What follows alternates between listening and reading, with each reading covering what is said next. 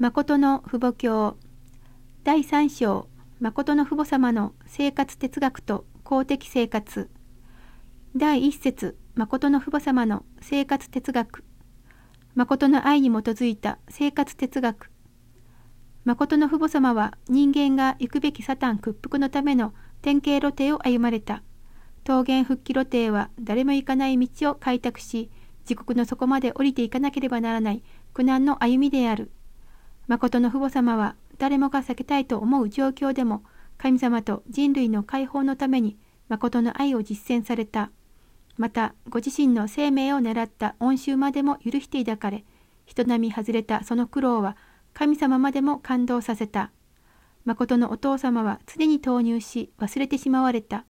死の脅威が常につきまとうフンナム肥料工場で強制労役をする時も生命に値する握り飯を他の囚人に分け与えられ、人の重荷まで代わりに背負われた。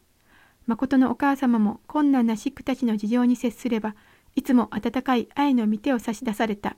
誠の父母様はいつどこでもご自身の最も尊いものを惜しみなく与える生活をされたのである。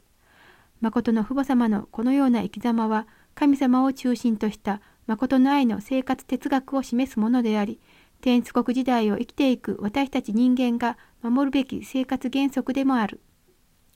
父母様の生活哲学はために生きることです。どこに行くにしてもために生きるために行くのです。ですから一つにするために生成の限りを尽くして投入します。100%以上投入すれば一つになるようになっています。自分の父母の愛よりも兄弟の愛よりもさらに大きい天の愛に触れればサタン世界の愛の圏内から離れて天の側に移動していくのです。そのような原則的な力が倍化する天の再創造の摂理感が現実的生活部隊に連結されることによって神様の息子、娘の権威を備え全体を相続するようになるのです。一つになるためには投入しなければなりません。また受けた人は損害を与えてはいけません。必ずそこに感謝の行為を加えることによって永続的な循環運動が可能になり大宇宙世界と私が関係を結ぶことができるのです。皆さんは2つのものがあるとき、良いものは自分が持ち、父母にはあまり良くないものをあげようと思ってはいけません。自分が直接比較して2つのうち良いものを持とうとすれば、それは堕落した世界の伝統によるものなので下がっていき、2つのうち良いものをあげようとすれば、前より上がっていくのです。間違いなく上がります。それゆえ神様を愛し、息子、娘を愛さなければなりません。そうすれば地獄はなくなります。二つのもののうち良いものを父母にあげることができ、良いものを息子にあげることができる世界は、正午定着の光り輝く世界になります。これが生活哲学の基本になっていなければなりません。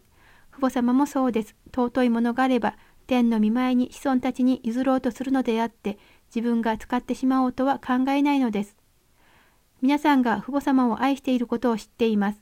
私も皆さんを愛しています。皆さんを愛していますが、神様を中心として神様の愛を通して愛しているのです。その神様の愛は世界の人類の中にとどまる愛であって、統一教会の中にとどまる愛ではありません。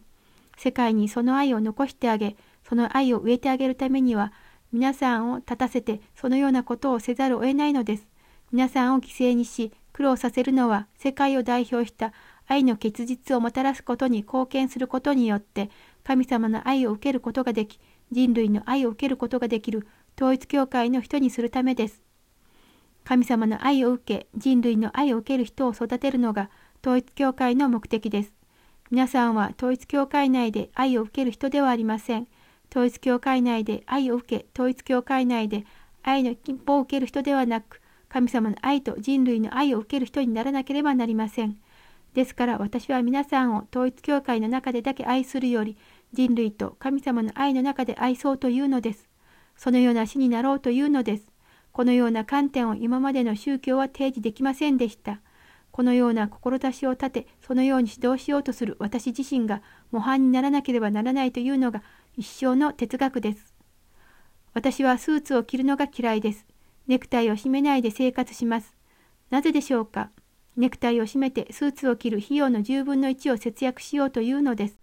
飢えて死んでいく大勢の人を助けるために夜も昼も身もだえしているのです。このような人がたった一人いるというだけでもこの地上の人類の前に希望的な痕跡ではないかと考えて生きる人です。スワンボに行くと私の泊まる部屋があり、浴室もありますが、きれいに作られています。浴室に入るといろいろなタオルがあるのですが、私がタオルを使うときはいつも小さいものを使います。大きなバスタオルを使ったことがありません。なぜならそのタオルの代金を節約しなければならないからです。そうして一銭でも残し飢え死にする人々を助けてあげなければなりません。私が家に入れば靴下を履かないのも、それによって生成を尽くし、その人々を助けてあげ、その人々が行く道を開拓しなければならないからです。誠の父母の名は恐ろしいのです。お父様は人間が本来行くべき道を行く人、すなわち神様が願う人、神様が同情でき、神様の見舞いに今まで流してみることのできなかった新しい涙を流せる人が自分の生涯においてどのようになるかを考えてきました。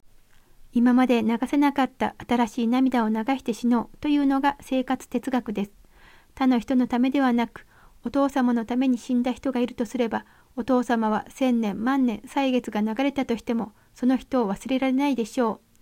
死ぬとしてもそのような心情と内容を持ってそのような場で死ななければなりません。そのように鞭打たれ血を吐きながら死ぬのが神様のためであるとすれば、神様はその人よりさらに深い悲しみの涙を流し、もどかしく思われるでしょう。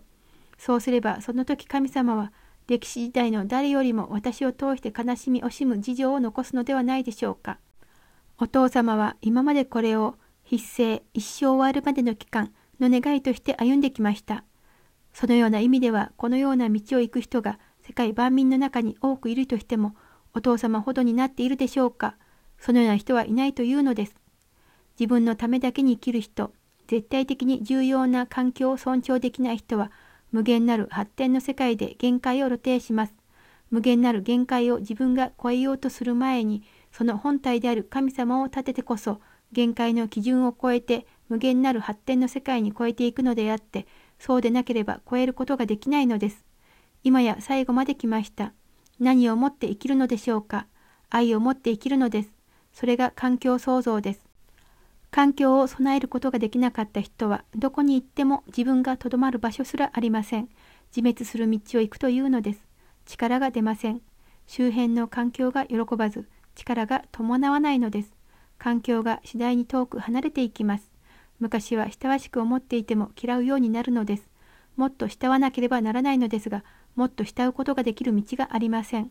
それは自分自身を中心として境界線を張ったからです。私を中心として動こうと思えば、そこで定着し、その峠を越えられないので、宇宙との相関関係、相応関係の位置に入っていくことができないのです。原則に一致していない相対的存在は消えてしまいます。父母様はそのような哲学を持って生きるのです。完全な主体と完全な対象が一つになったものは、天理が保護しなければなりません。人間の事情と歴史的変遷がこれを動かすことはできません。いくら大韓民国の国権をもってしても完全な主体の前に完全な対象となり、垂直を守っていく人は打って倒すことができません。その人を打っても天地がねと目をしっかりと掴んでいるので打って倒す存在がいないというのです。いくら大きくても打った人が砕けるようになっています。それが生活哲学です。神様を上にお迎えし、その下の垂直の位置で軸となってはべっている限り、それを神様が掴んで離さない限り、これを打った人が砕けるようになっているのです。これは家庭を代表し、士族、民族、国家、世界、天中を代表する柱になっていて、柱を保護できる天運が支えているため、打つ人は必ず砕けていくというのです。父母様の生活はそうです。お金ができても自分が使おうという考えはありません。いくらお腹が空いても私よりもっと空腹な人がいるので、そのような人のために残したいと思い、1時間、2時間、3時間、耐えて耐えるのです。他の人がお腹を空かせていれば、私よりその人に与え、その人が食べられるように服を祈ってあげるのです。その人が食べられるように服を祈ってあげれば、その人が食べて服を受ける際に同産一緒に参加するものになります。